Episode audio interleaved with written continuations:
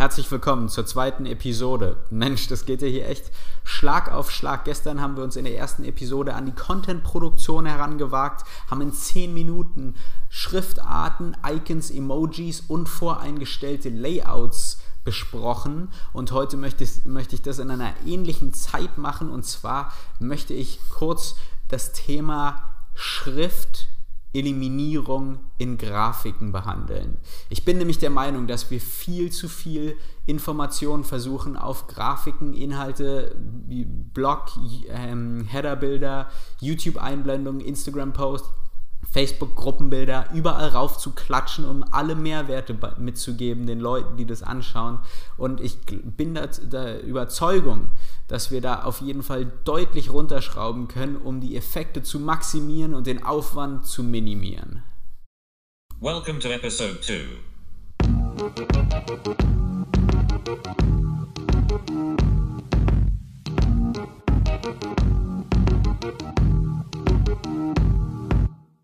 Das mag zwar am Anfang vielleicht ein bisschen kontraproduktiv wirken, schließlich will man ja erstens seinen, seinem Tribe, seinen Leuten Mehrwert liefern und zweitens natürlich auch, dass die Inhalte, die man nach draußen äh, äh, haut, früher oder später auch wieder einen direkten Return, also eine direkte Conversion bei dieser Grafik, wenn du jetzt zum Beispiel einen Link einbindest, der dann zu einer externen Plattform von dir führt, erzielen.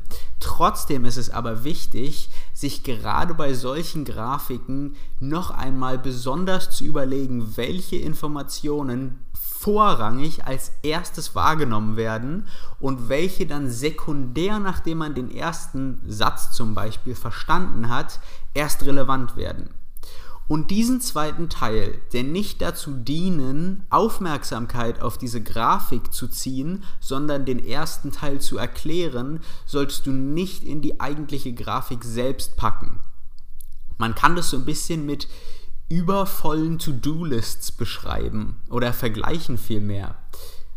Wenn man zwei richtig wichtige Tasks für einen Tag hat und nur diese beiden Tasks auf dieser Liste ist, dann ist die Wahrscheinlichkeit, dass man auch diese beiden Tasks an diesem Tag erfüllt, deutlich wahrscheinlicher, als wenn man diese beiden Tasks und 15 absteigend wichtigere Tasks in dieser Liste hat.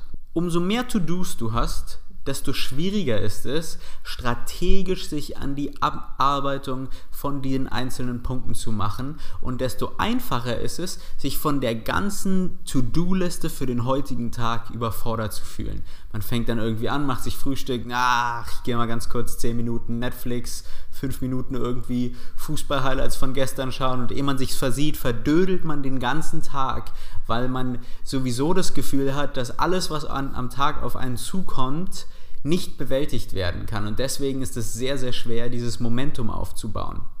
Und in einem abstrakten Sinne kann man das auch mit visuellen Medien und Inhalten vergleichen.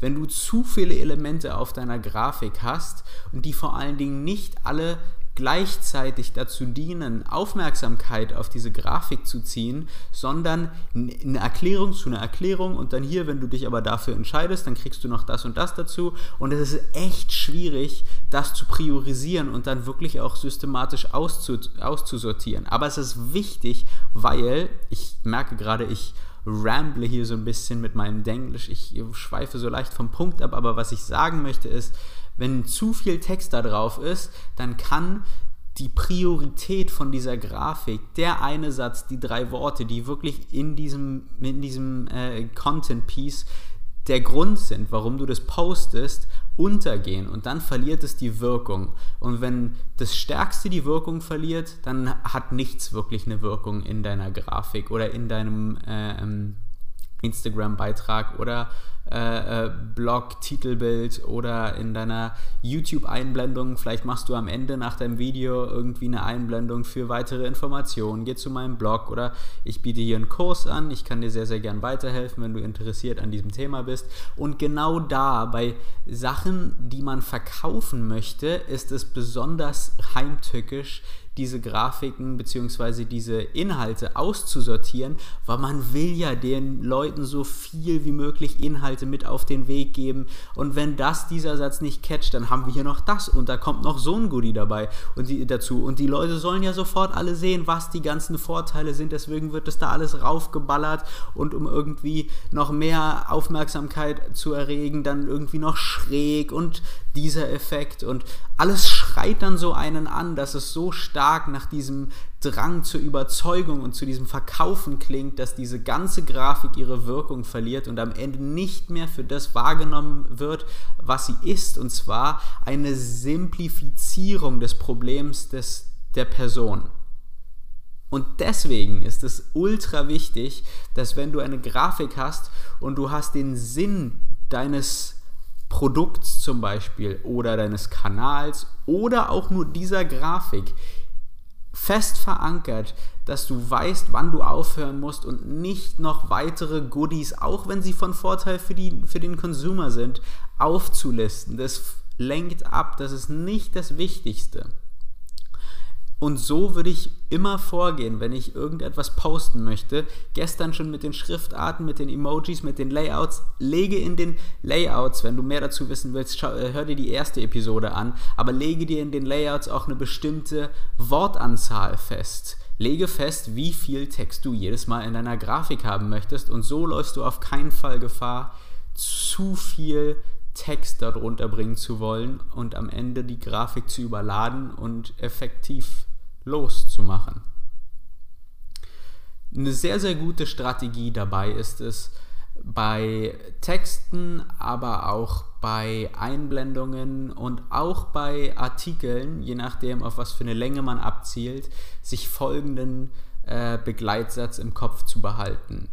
Streiche 50% von deinem Text lies ihn dir nochmal durch, markiere dir, was besonders wichtig ist und streiche nochmal 50% von dem, was übrig geblieben ist. Das wird sehr, sehr schwierig sein, weil man natürlich mit mehr Worten noch Dinge blumiger umschreiben kann, toller formulieren kann, aber am Ende, gerade wenn man so wenig Platz hat, wie zum Beispiel auf einem äh, Instagram-Beitrag, ich will mich nicht so oft wiederholen, Facebook-Beitrag, sagen wir halt das, scheiß drauf, ähm, egal was du machst, es wird super tricky sein, am Anfang sich daran zu gewöhnen, weil man im Hinterkopf immer die Angst hat, dass man dem Kunden oder der Person oder dem Consumer zu wenig Kontext liefert und dann am Ende der, der, der Call to Action nicht passiert. Aber trotzdem ist es wichtig, dabei zu sein, das zu trainieren.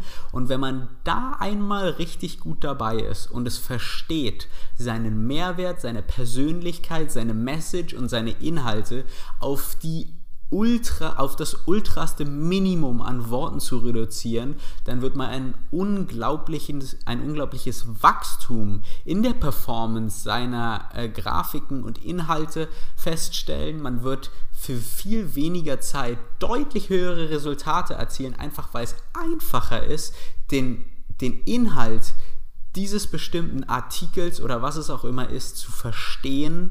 Und umso schneller eine Idee in ein Gehirn dringt, umso mehr hat es Zeit, sich dort zu etablieren und dann auch die Reaktion auszulösen und den Wunsch auszulösen, dabei zu sein. Das war die zweite Episode. Äh, wie ihr merkt, ich bin vehement von diesem, von diesem Thema überzeugt. Deswegen äh, probiert es auf jeden Fall mal aus. Ich bin auch absolut da kein, kein äh, Schriftnazi und sage bitte jetzt hier 50% und dann nochmal 50% von jetzt auf gleich. Auch wenn das natürlich langfristig tolle Resultate erzielt, kann man sich natürlich aber auch kurzfristig daran gewöhnen, indem man erst 30% cuttet und dann Schritt für Schritt nochmal 30% cuttet und auch über mehrere ähm, Produktionsphasen hinweg, also dass du jetzt zum Beispiel anfängst bei deinen Grafiken immer 30% nochmal zu cutten.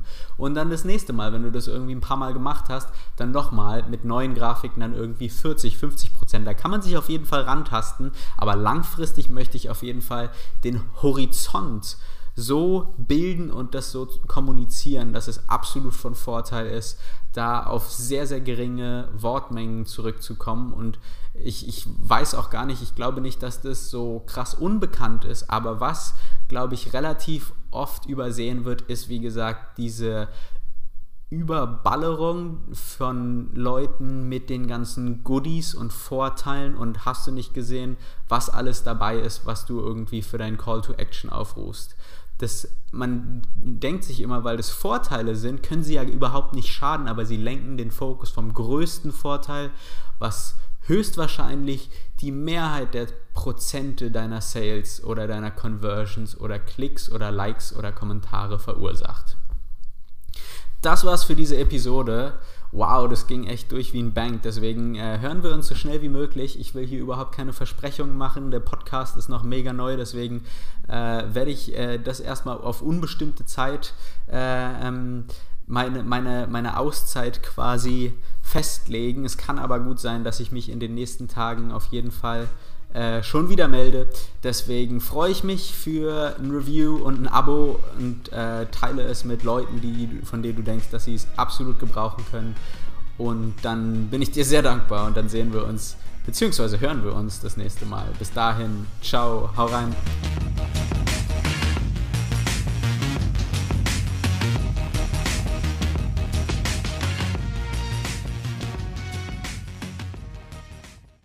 Oliver hopes you've enjoyed this program.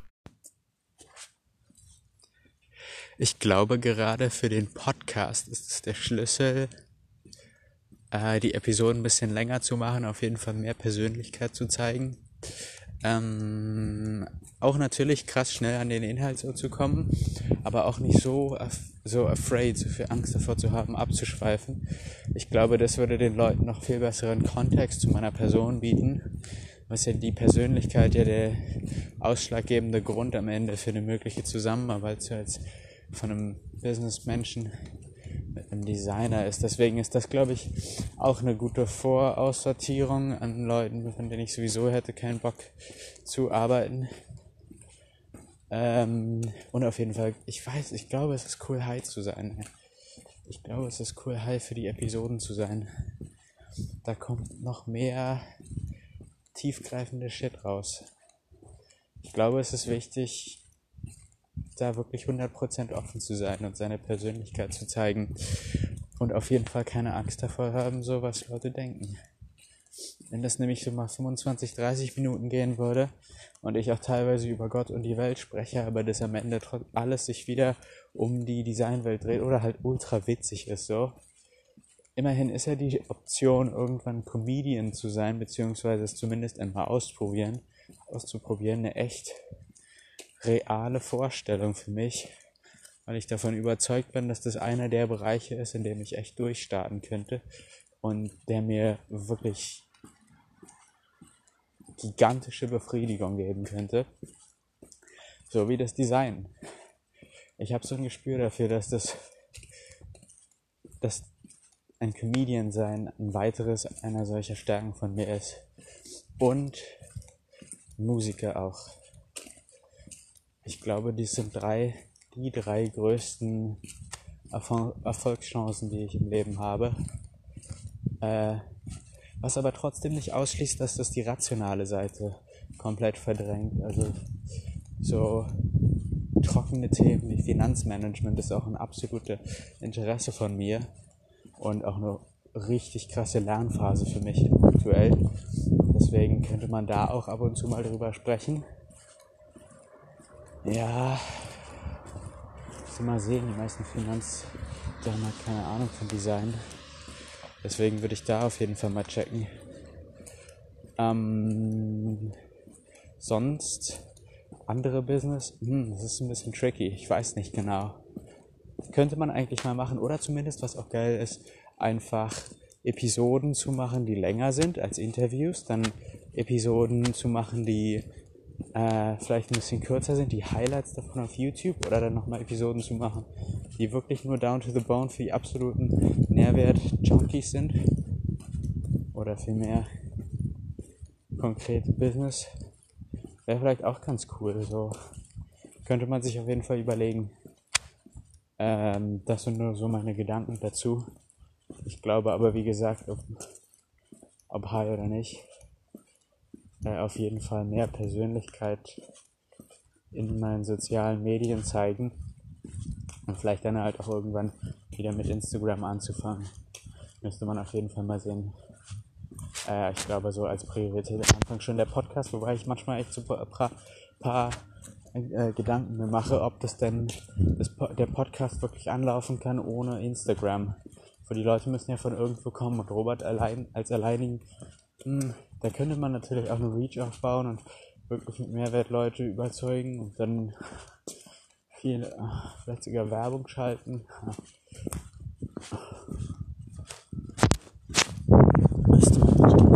Du, ja, das so meine Gedanken dazu.